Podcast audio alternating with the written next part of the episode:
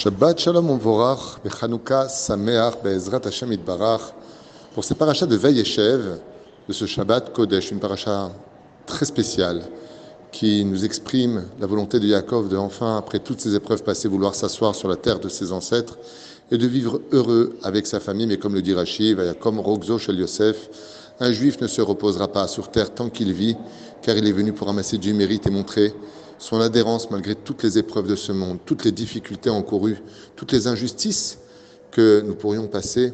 Est-ce qu'on restera toujours fidèle à la Torah, confiant pour notre avenir, et est-ce qu'on se relèvera de cet endroit qui nous a mis chaos Ainsi donc, on nous parle de la vente de Yosef, qui restera le sujet principal, même si Yehuda descendra de ses frères avec l'histoire de Tamar et d'autres sujets qui sont développés parmi les rêves du début et les rêves de la fin.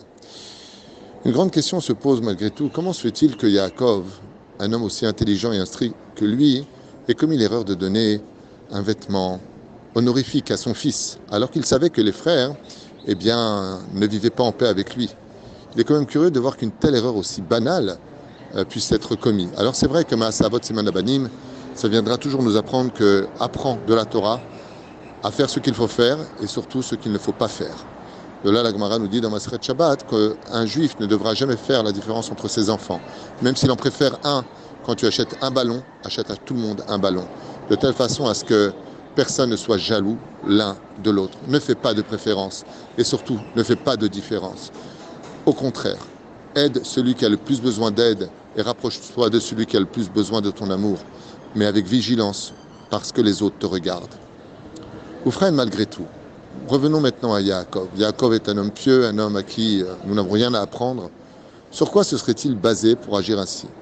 La Gemara nous raconte dans Masechet, Bezrat Hashem Barach Arachim Bedaftet Zain, plusieurs histoires à propos justement de Chacham Quand tu es une personne qui est Chacham et que tu lui fais des remontrances et que tu lui montres des différences, il t'aime encore plus pour cela. Yaakov Avinu Shalom Pensez comme l'a fait Rabbi Yonatan ben Nouri, que, qui réprimandait beaucoup Rabbi Akiva, il le réprimandait, il le réprimandait, ou alors tout simplement comme Rabbi Nachman qui a dit J'ai plus aimé les hommes qui m'ont fait des remontrances que ceux qui m'ont complimenté. Eh bien, le vrai Chacham aime les remontrances. Le vrai Chacham aime le bonheur des autres. Et Yaakov nous voulait monter ses enfants au niveau des plus hautes sphères de l'amour gratuit et justement du bonheur de l'autre. L'amour qui s'exprime par Waouh, quelle chance j'ai d'être le frère d'un homme aussi puissant et élogieux que lui, comme on le verra avec Ephraim et Ménaché. Quand Yaakov a croisé les bras et qu'il a mis la main sur la tête d'Ephraim, Ménaché a ressenti de l'honneur et de la gloire d'avoir un frère plus petit, certes, mais qui était son frère. Waouh, je suis le frère de ce petit frère qui est si grand aux yeux de tous. Et il en était fier quand on lui disait comment vas-tu? Il disait Baruch Hashem, avec un frère comme Ephraim, Comment pourrais-je aller mal? Je suis le frère d'un homme qui est pieux.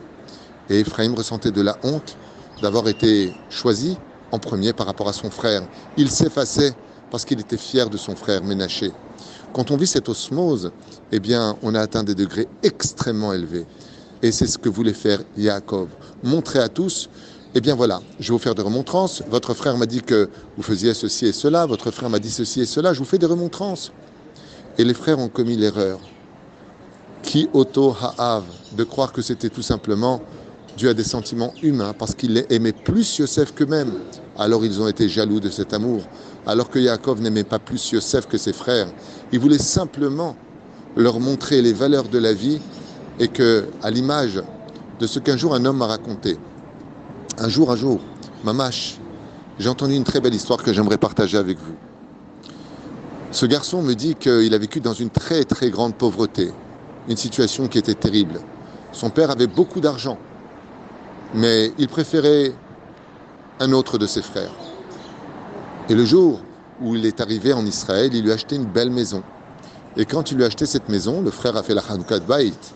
Et bien sûr, tous les frères étaient conviés. Et ce frère, qui lui par contre n'avait rien du tout, quand il est arrivé pour faire la Hanouka de Baït et féliciter son frère, s'est mis à pleurer. Et le grand frère lui a dit à ce moment-là, mais pourquoi tu pleures? Je suis désolé, je sais que papa ne t'a pas spécialement aidé et que moi, il m'aide. il lui a répondu, mais non, tu ne comprends pas. Je ne pleure pas de jalousie, Je ne pleure pas parce que j'ai les boules. Je pleure de joie pour toi qui n'auras pas à déménager comme moi je le fais chaque année parce que je n'arrive même plus à payer mon loyer. Je suis tellement heureux pour toi. Je pleure de joie et non pas de tristesse. Je ne suis pas jaloux. Au contraire, je suis heureux de savoir qu'un membre de ma famille n'aura pas autant galéré que moi. J'ai galéré, lui a dit son frère. Ainsi, il m'a raconté, je l'ai béni, que Dieu lui ouvre Bezrat les portes et qu'il achète lui-même un appartement.